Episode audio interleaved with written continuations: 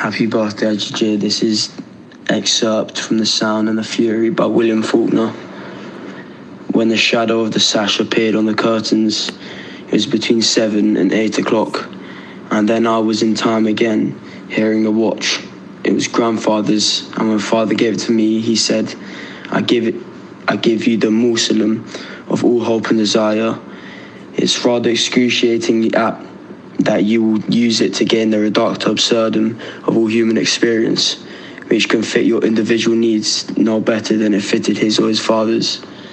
I give it to you not that you will remember time, but that you might forget it now and then for a moment and not to spend all your breath trying to conquer it because no battle is ever won, he said.